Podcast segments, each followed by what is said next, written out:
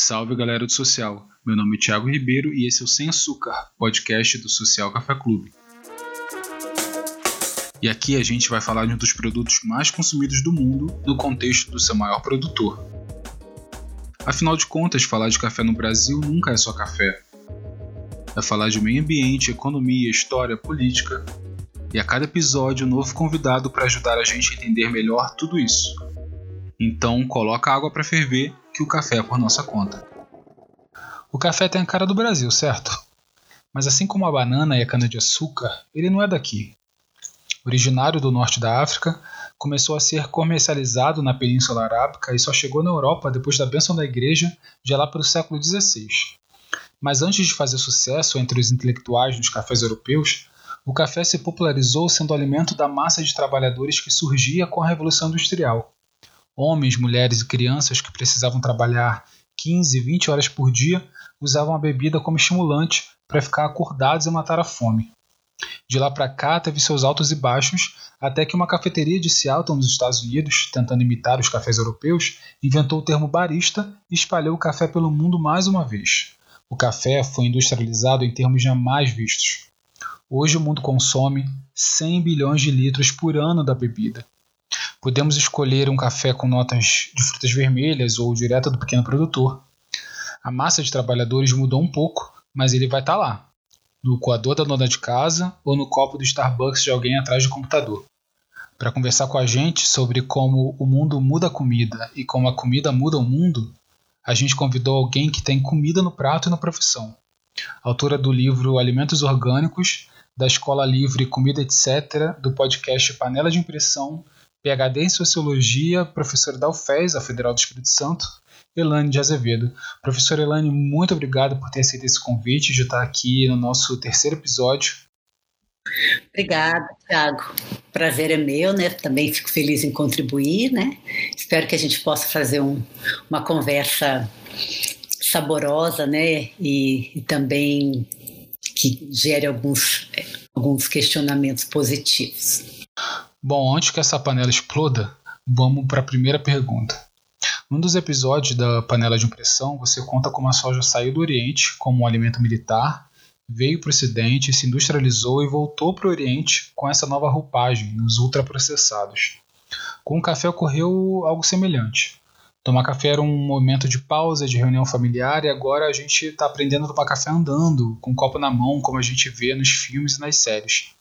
Como a sociologia vê essa evolução do café? A sociologia ela usa um recurso que a gente chama de imaginação sociológica, que tem como premissa, né, a gente eh, fazer uma prática que se afaste do pensamento que é cotidiano e familiar e ampliar os olhares, as dimensões sobre qualquer assunto. Então, no caso do café, a gente vai ter várias dimensões, muitas camadas para discutir, né? Então, a gente pode pensar nessa dimensão legítima das ciências sociais e humanas, que é a dimensão cultural, né? Então, aí a gente tem várias questões, por exemplo, o café lembra o Brasil, a Etiópia, a Colômbia, e junto com isso a cultura desses países né, dançantes e, e, e que estão no hemisfério sul, com uma qualidade bem particular de estar no hemisfério sul. Né? Outra, outra questão cultural tem a ver com a tradição, né? Tradição quer dizer aquilo que a gente mantém porque tem alguma coisa que nos é caro, que nos é, é afetivamente significante, né? Então manter aquela tradição de tomar um café da tarde, por exemplo, né? Às vezes sem fome, mas que traz o cheiro né? da, da casa da mãe, da avó, o contato com os amigos. Então isso é uma perspectiva que tem a ver com a cultura, né? Também hoje a gente vê que dentro da perspectiva da cultura a gente pode ver a cultura contemporânea dos baristas, né, no processo de comercialização do café que também passa né, transpassa por vários alimentos, essa busca de novos sabores, da origem, né, uma tal, a tal da qualificação do café que, que é mais ingerido que o feijão até, né, por aqui. Então a gente poderia analisar cada um desses aspectos e já dar um bom estudo sociológico, né? Outra dimensão é o aspecto um, funcional, né? Eu diria estimulante do café, que diz respeito também à, à área da saúde, né?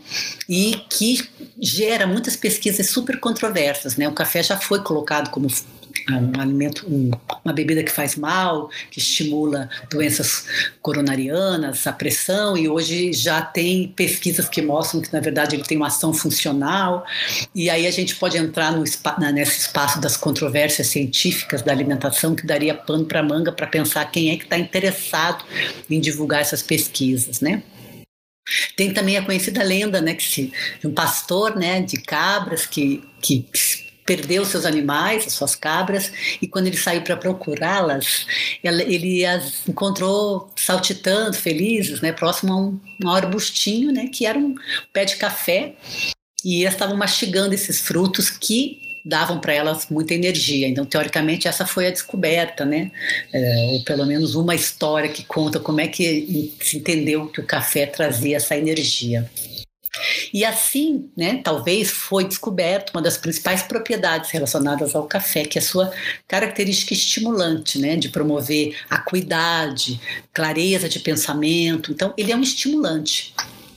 Mas ele é um estimulante aceito ele é legitimado, uma droga lícita, né? Eu não posso te falar aqui que eu vou gerar uma carreira agora para ficar acordado e dar aula, mas eu posso falar que eu vou tomar um café. Ou seja, ele foi incorporado como uma droga lícita, né? E tem várias racionalidades alimentares e religiões que inclusive o proíbem ainda, né? Os adventistas, por exemplo, né? A a nutrição antroposófica que fala que o café de alguma maneira nos mobiliza, imobiliza, porque ele faz o nosso sistema nervoso agir sozinho, sem a necessidade da gente mobilizar a nossa própria atividade interna. Então tem uma crítica aqui, né, que o café oferece persistência nos pensamentos, mas pode substituir a nossa ação individual.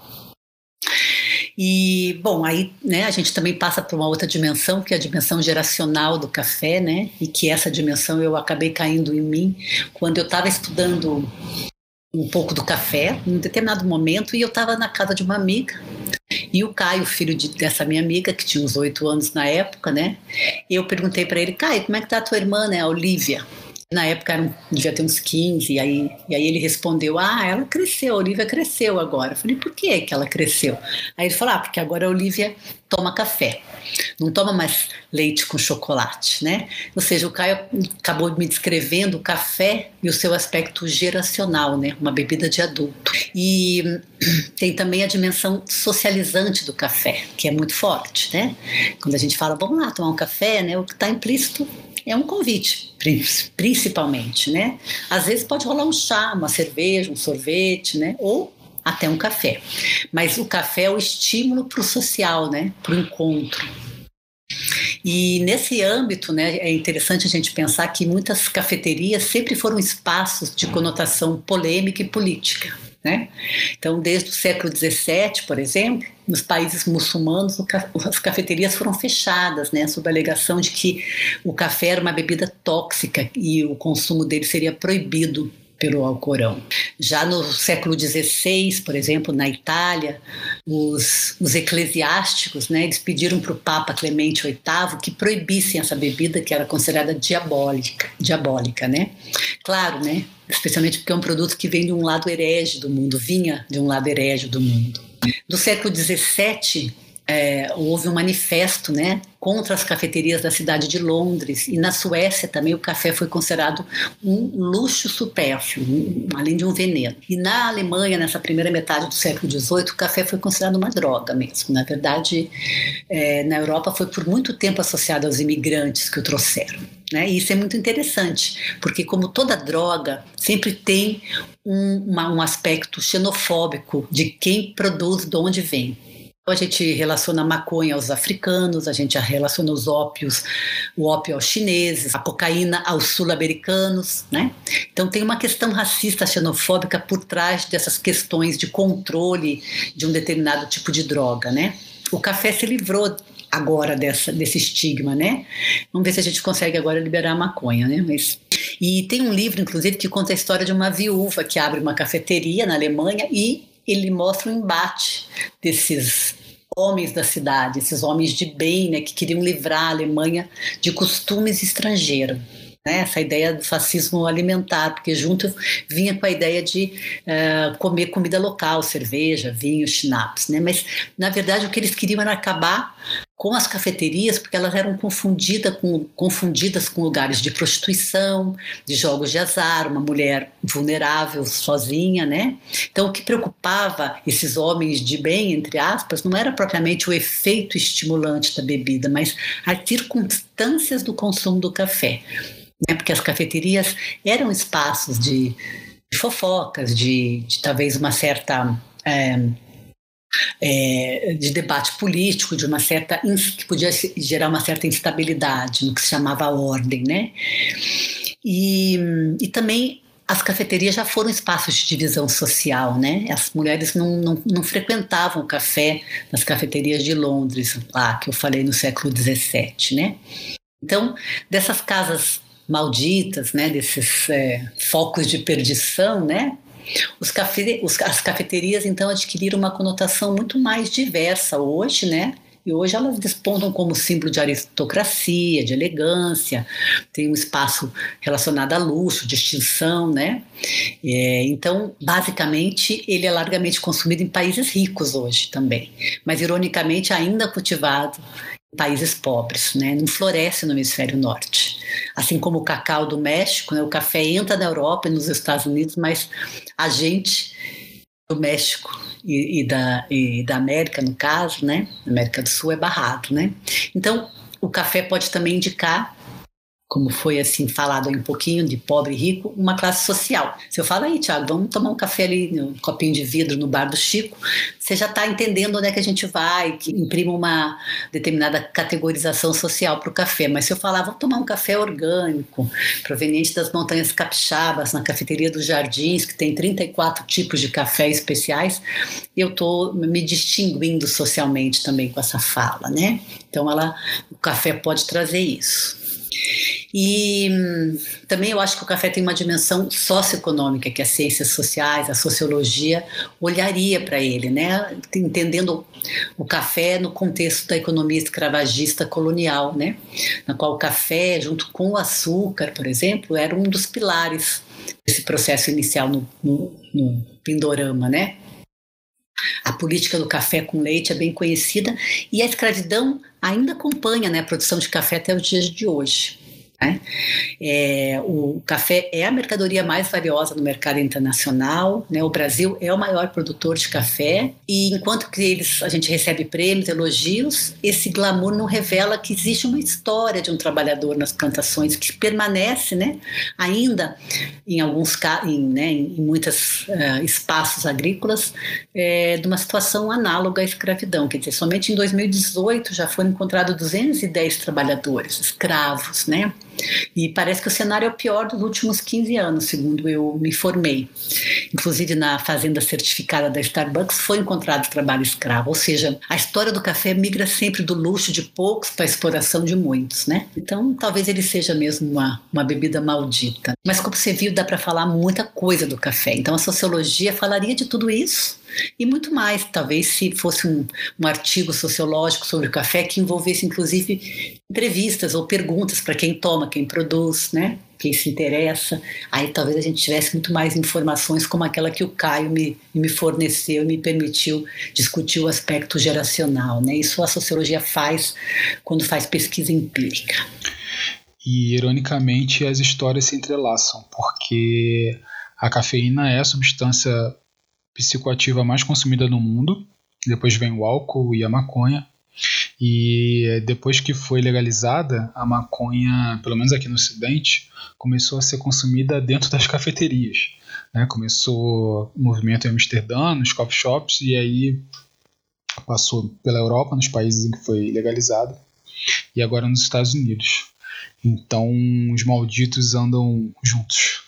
Mas a, a maneira de consumir um alimento muda de uma sociedade para outra, né? como a gente está vendo. A minha pergunta é: uma sociedade ela pode impor a outra o seu modo de consumir de uma forma deliberada? Existe uma colonização alimentar?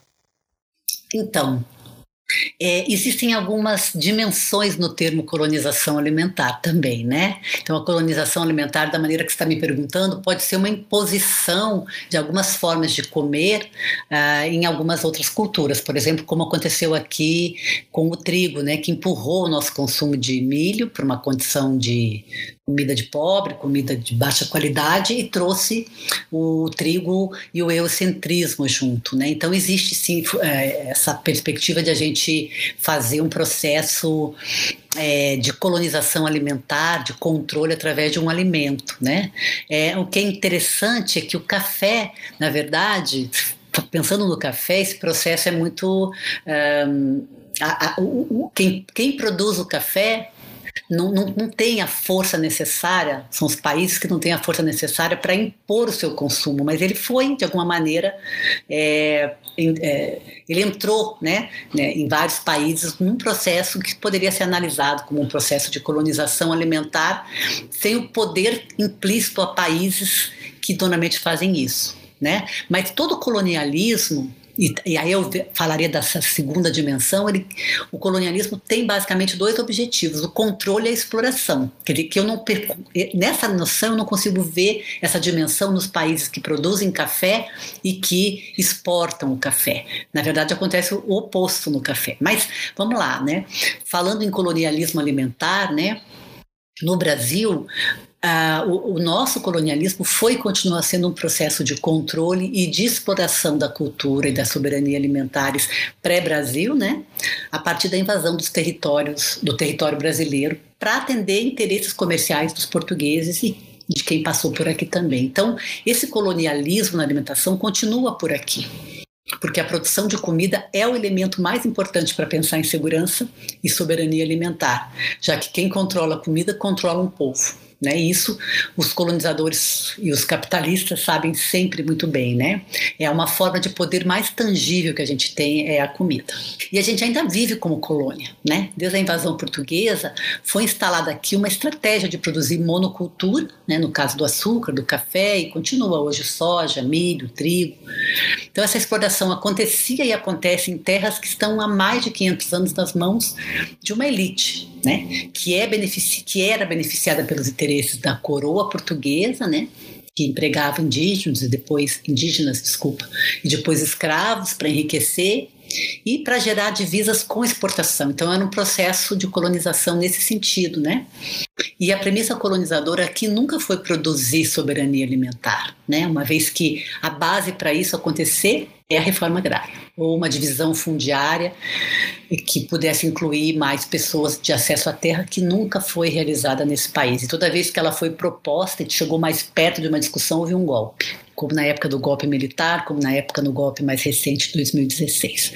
Ou seja, distribuir terras para mais pessoas cultivarem, comerem e viverem é a base da soberania alimentar. Mas em todo o processo de colonização perversa, como é que aconteceu aqui, a população que explora ou que domina se desenvolve economicamente, né? Enquanto que a explorada é aniquilada, escravizada, esfomeada, né? Ou melhor das hipóteses, dominada e oprimida, como a população negra, por exemplo, né? E oprimida através da falta de acesso a direitos básicos, incluindo direito à alimentação. Então a gente pode dizer que se a estrutura não foi bem feita, no nosso caso, a reforma agrária, o prédio vai sempre balançar. E quando o risco aumenta, como agora a pandemia, o problema aumenta. Né? O país tem fome não é por causa da pandemia. O país tem fome porque a fome é colonial. E ela fica mais endêmica quando tem mais é, vulnerabilidade. Mas a fome aqui tem cor, tem etnia, tem classe social, né? E o objetivo da agricultura praticada no Brasil, depois da invasão portuguesa, era a exportação, como eu falei, com os destina, né, destinatários às elites, e ainda a gente tem aqui uma dimensão racial, então, do nosso colonialismo alimentar, que hoje se transformou em capitalismo. Né? Então, o nosso capitalismo tem particularidades coloniais. Nosso capitalismo é colonizador e é racial. E hoje a gente mantém o processo. A gente tem um processo de capitalismo colonizador e racial e um colonialismo alimentar interno, né? E além da elite econômica que mantém os seus interesses, o Estado brasileiro e o mercado endossam hoje o papel dos nossos colonizadores, né? Então Portugal virou Brasília, com a mesma mentalidade. A elite política e privilegiada permanece às vezes com os mesmos sobrenomes desde a invasão, né? A coroa virou os czares da alimentação, ou seja, as corporações agroalimentares, os supermercados que dominam esse sistema agroalimentar hegemônico, né? E o objetivo de enviar a nossa soberania alimentar para outras mãos e mãos estrangeiras permanece no processo de colonialismo. Então, alguns intermediários mudaram, mas os beneficiários se mantêm e a lógica se manteve, né? Então, é isso que eu posso falar um pouquinho sobre colonialismo alimentar. Ainda nessa linha sobre colonização, com a industrialização a gente passou a consumir mais, não só porque tem mais demanda, por ter mais gente, mas porque é dito que a gente precisa comer mais. Para isso é preciso produzir mais e há um excedente de produção que precisa ir para algum lugar, como acontece, por exemplo, com a soja e com o milho, que vão de ração de gado à base da indústria de alimentos ultraprocessados. Isso também acontece com café e outras commodities. Inclusive, o aumento do consumo é uma das grandes justificativas para a produção em larga escala. No final das contas, a gente está comendo muito ou está produzindo demais? Então, pergunta complicada, né? Porque pelo menos 19 bilhões de brasileiros estão comendo nada agora, né? Então, eu, o que eu posso dizer é que dá para dizer que a gente, que muita gente está comendo muita comida muito ruim.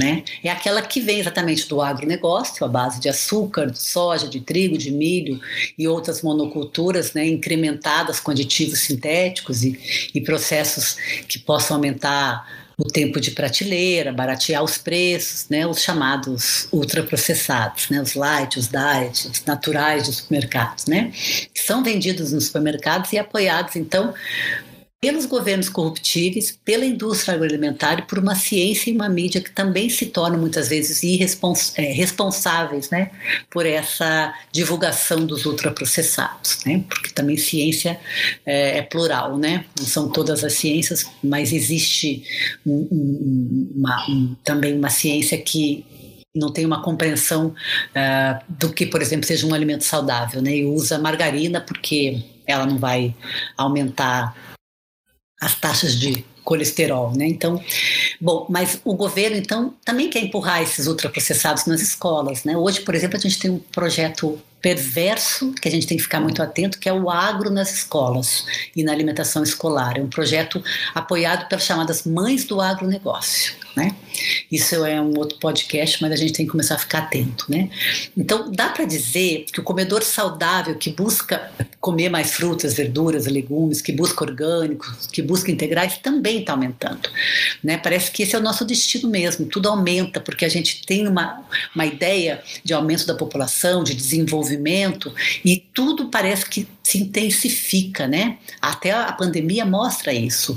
Na verdade, a pandemia não vai trazer melhora, ela, ela simplesmente é uma lente de aumento para quem pensava de uma forma, sei lá, fascista, inconsciente, responsável, continua pensando e, e, foco é, cada vez mais intensificado, os fundamentalismos, as intolerâncias, assim como também uh, o aumento, por exemplo, dos ultraprocessados. Mas existe também um aumento uh, do consumo de alimentos saudáveis, né? Isso aumentou também na pandemia, né? E na verdade essa, essa noção de que a gente tem que comer mais, produzir mais, é uma noção que vai provocar a nossa própria destruição, porque o que a gente precisa mesmo é diminuir é reduzir e é simplificar. Né? A noção de desenvolvimento sustentável, o problema não é o sustentável, que também foi cooptado pelas indústrias já, mas é a noção de desenvolvimento, porque o que a gente precisa hoje é é um decrescimento. Né? Não que a gente vai precisar passar fome, mas a gente tem que pensar em, é, em, em, reduzir ou pelo menos de maximizar o consumo de alimentos também. Mas é, é uma pergunta difícil responder se então a gente está comendo mais. Eu acho que tem uma, uma uh, um consenso de a gente estar tá comendo de uma forma pior, no geral. Você fala muito da importância dos orgânicos, inclusive dentro do café, esse é um tema que tem cada vez mais espaço. Só que a grande indústria e o agronegócio já se apossaram desse termo, né? os grandes produtores já produzem orgânicos.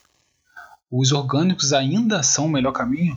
Então, de novo, né? É, nada é mais singular, né? Não tem um veganismo singular, não tem um orgânico singular, não tem uma ciência singular, e o orgânico também é plural.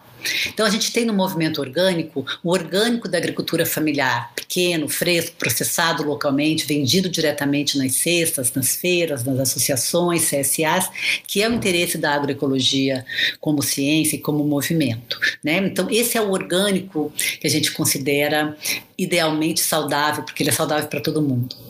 Né? Mas a gente também tem o chamado agri-organic business, que está sim preocupado com uma agricultura, com, com questões é, do meio ambiente, mas ela, ele está muito atento, na verdade, aos nossos desejos, já que o desejo de comer orgânico e de cuidados da, da saúde está aumentando, o capitalismo, nessa estrutura de, de negócio, de agronegócio, ele está atento, então ele produz um, um leite orgânico, né, é, de grandes indústrias, né, como acontece agora pela Nestlé. Mas são pelo menos dois tipos de agri-organic business que, forme, que fomentam o chamado grande circuito dos orgânicos. Tem as monoculturas de orgânicos, né? geralmente de açúcar, de carne, café, eu acredito, que são geralmente propriedades patronais, grandes áreas, grandes cadeias. Né? E esses é, realmente todo o circuito está na, na mesma ótica de exportação ou de produção em grande escala, e, e, que a gente conhece como né, o agronegócio orgânico.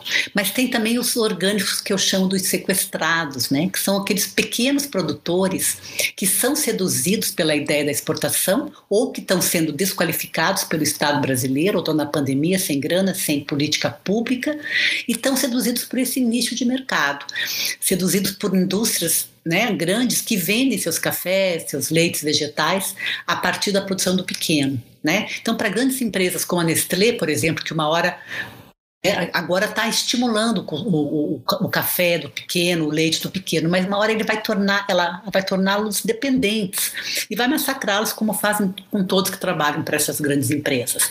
Então, por exemplo, a, gente sabe que é, a, a, ótica, por exemplo, da, da, produção de carne, né, de, de embutidos, é, são grandes pequenas, muita quantidade de pequenas propriedades que produzem animais, porcos e, e, e animais, é, é galinhas, para essas grandes empresas e que foram seduzidos em determinado momento para que isso acontecesse e hoje eles estão totalmente dependentes dessa estrutura, mas nenhum deles tem o acesso ao lucro e, a, e a, ao desenvolvimento que tem as grandes empresas, né? Porque elas concentram o lucro e os produtores ficam com as migalhas e com os riscos ambientais, de degradação da propriedade, como é o caso dos suinocultores, dos avicultores, né? Então é o tal do capitalismo que vai sempre imprimir essa lógica. Com essa ideia de que o meio ambiente a gente está preservando, a gente traz a ideia de que orgânico é sempre melhor. Ambientalmente pode ser, mas socialmente é questionável. Então nem todo orgânico carrega essa pureza e a ideologia que a gente gostaria de ver, pelo menos no âmbito social. Então eles são melhores, né? Porque eles implicam proteção ambiental. Mas a gente hoje quer tudo. E se a gente quer saúde humana, social e ambiental, só tem uma escolha: é comprar fresco, local, do pequeno e direto. E aí tem que ver onde está o café que você toma, né? Quem mais sofre as repercussões desse sistema são realmente os pequenos agricultores familiares e as comunidades tradicionais que, né, estavam no meio rural e foram obrigadas, são obrigadas muitas vezes a, a saídas delas para as grandes cidades, né? Aqui no social a gente foca muito na importância da agricultura familiar. Ela gera muito mais empregos que o agronegócio, que é muito automatizado, é mais focada no mercado interno e gira mais a economia. A agricultura familiar é o futuro da agricultura ou dentro do agronegócio não haverá futuro? Então, a agricultura familiar é o futuro da comida. Sempre foi e vai continuar sendo. Né? Uh, por quê? Porque é ela que produz comida.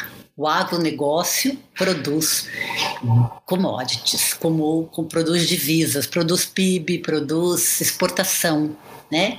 É, reserva de mercado e concentração de renda, além de destruição ambiental. Então, para produzir comida e saúde ao mesmo tempo, só tem um caminho, que é o pequeno, seja ele agricultor, seja ele assentado, seja ele indígena, quilombola ou pescador artesanal, como eu falei, né?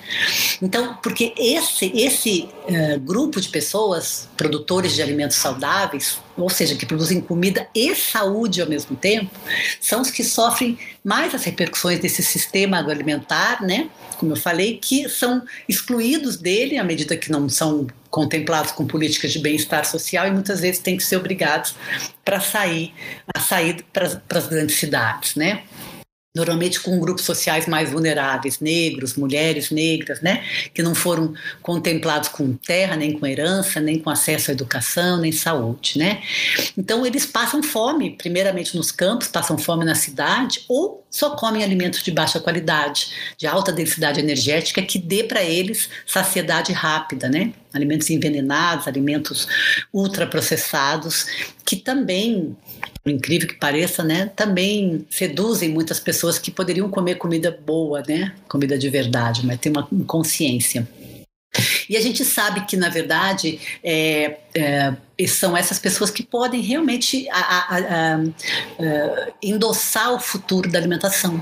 Né? Mas se a gente tiver um Estado que esteja preocupado com isso, a gente tem há 520 anos um sistema que está interessado em produzir commodities, como a gente já falou, né? E quanto mais longe está um Estado das necessidades é, sociais povo, mais ele assume a desestruturação das políticas de segurança alimentar, como acontece agora desde 2019. Né, a gente já tem a, a destruição do Bolsa Família, do PRONAF, do PAA, do Programa de Aquisição de Alimentos, do CONSEA, da, da Política Nacional de Segurança Alimentar. Agora a gente tem a extinção, teve a extinção do Ministério do Desenvolvimento Agrário, que sempre apoiou a agricultura familiar, ou pelo menos no governo anterior, né, apoiou a agricultura familiar a gente tem agora o desmonte do sistema é, que produz comida também no, no sentido de, de, desqualificar a Companhia Nacional de Abastecimento e a sua política de criar estoques.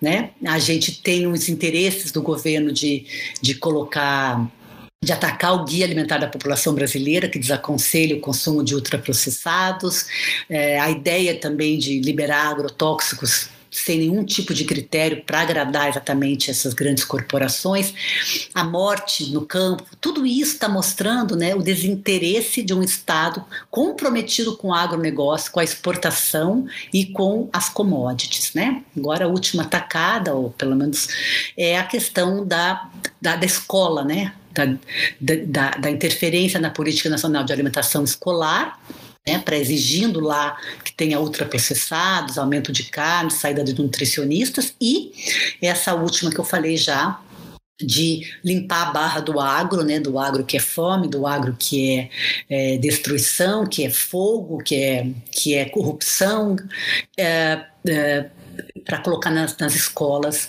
uma visão de que agro é uh, algo uh, positivo. Então, realmente, né, a gente é, pensar na agricultura familiar, respondendo a tua questão, a gente nunca perde a possibilidade de fazer o nosso ativismo, né?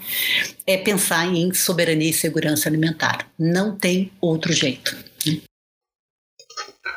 Bom, a gente viu como a comida pode ser discutida a partir de vários pontos. E agora, se caminhando aqui para o final, no primeiro episódio a gente conversou com a Rita Von Hunt sobre a importância de se politizar e você mesmo já falou que comida é política. Explica pra gente como comida é política. Bem, hoje é uma fala bem recorrente, né? A expressão comer como ato político está até meio banalizada, né? Eu digo isso porque eu percebo que a maioria das pessoas que falam disso remete a uma ação política, é, o que eu chamo de micropolítica, que envolve o comedor né, de alimentos, né, o, o consumidor de alimentos, o comedor, como eu gosto de falar. Né?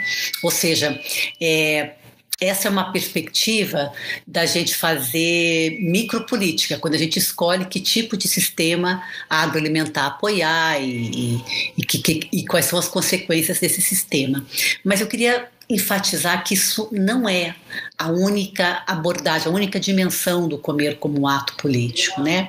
Eu inclusive escrevi um manifesto uns dois, três anos atrás com esse nome para tentar abarcar todas essas dimensões do comer como ato político, né?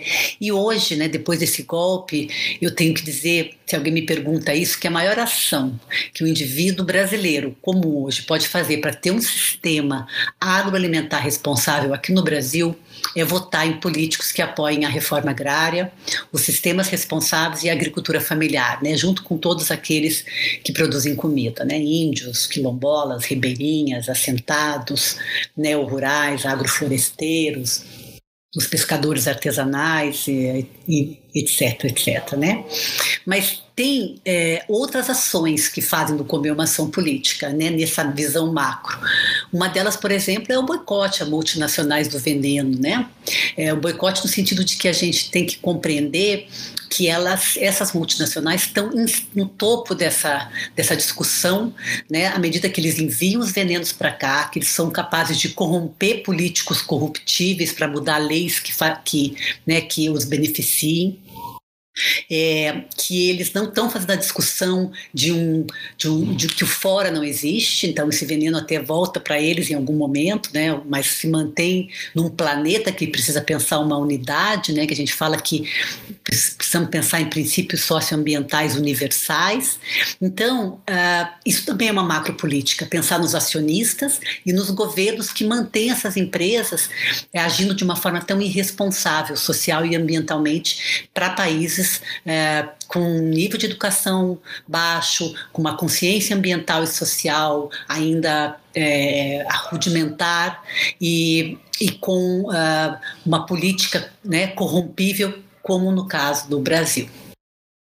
É, então, é, eu também acho que nessa perspectiva macro, né, além do voto, de olhar para essas empresas, a gente também tem essa ação em universidades, em conselhos, em associações, para discutir o que é um alimento saudável dentro da ótica da segurança alimentar e nutricional. Né? Por exemplo, na Universidade de Nutrição tem pelo menos dois conceitos de alimento saudável. Um que perpassa a nutrição clínica, que vai falar em, em abordagem é, energético, quantitativa, em nutrientes, alimentos light, contra gordura, e um da saúde coletiva ou da nutrição social, né, que vai falar que o alimento saudável é aquele que é bom para todos, né, desde o animal, a vegetal, a quem planta, a quem é, transporta uh, e, e para quem produz, para quem come e para o planeta. Então, realmente, tem, temos que trabalhar também amarrando essa, esses conceitos.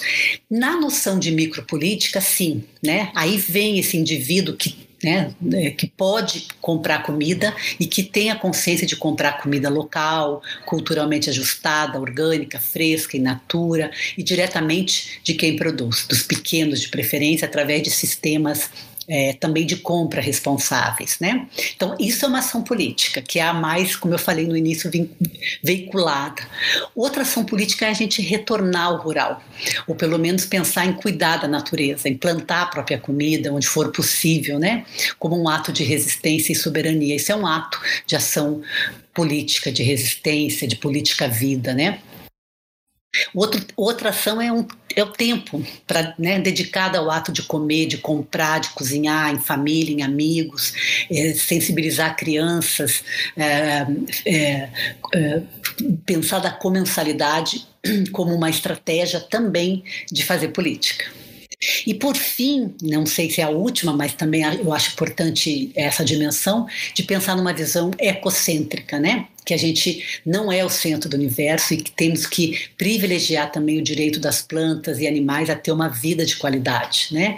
E uh, do caso dos animais, se não for possível ainda assumir o veganismo e o vegetarianismo, que é uma premissa indispensável para a gente ter um sistema agroalimentar responsável, a gente tem que pensar pelo menos numa dieta à base de plantas e diminuir a quantidade de proteína animal. Isso é um ato político, né? Então eu queria só dizer que esse comer como ação política é bem mais amplo do que a gente está discutindo por aí, né? A gente começa a pensar que tem pelo menos duas dimensões políticas, uma macro e uma micro, que implica nossas ações individuais, né? Nenhuma é menos importante do que a outra, mas a gente pode ver hoje no atual governo que a ação do Estado, né? O que é um Estado que não está interessado em promover um sistema agroalimentar sustentável, responsável, pode fazer com ah, a, né, com a fome, com a, com a destruição de políticas de bem-estar social, de meio ambiente e de agricultura familiar. Né? Então, eu acho que hoje a gente tem que pensar que a primeira ação realmente a gente resolve lá na, nas urnas. Né? Nossa, que aula, que aula. É, Acho que a gente falou de tudo um pouco aqui hoje, né? Professora Elaine, agradeço demais a sua participação. E para a gente finalizar, o que, que vai bem com café? Algum texto, canais, livros, o que você achar interessante para a galera conhecer? Olha, eu podia dar uma né, falar de muitos livros que discutem a, a, o agronegócio hoje, que discutem uh, essa, essa realidade que a gente está vivendo, né, é, e que a gente precisava se inteirar. É, eu vou te falar assim, se quiser ser uma coisa rápida, dá uma olhada no dossiê O Agro é Fome, do Le Monde Diplomatique, que vai ser bem digesto, né? Agora, se você quer trazer com café, eu acho que tem que tomar café com romance, né? É ler o Torto Arado, é ler a Ada, a dor, né? É, é, de, é ler a estrangeira, são, são romances, né? Agora, para eu acho assim, a melhor combinação que a gente pode ter com café hoje é vacina, né?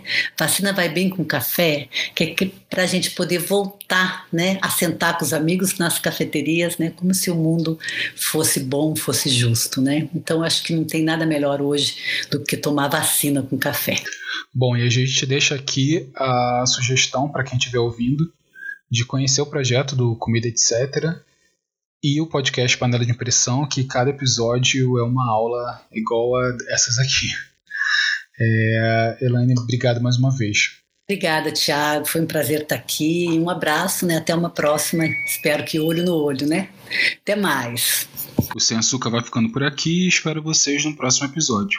Críticas, sugestões ou reclamações, mande um salve pra gente no salve.socialcafeclube.com.br ou deixe uma mensagem no nosso canal no Telegram. Um salve e até lá!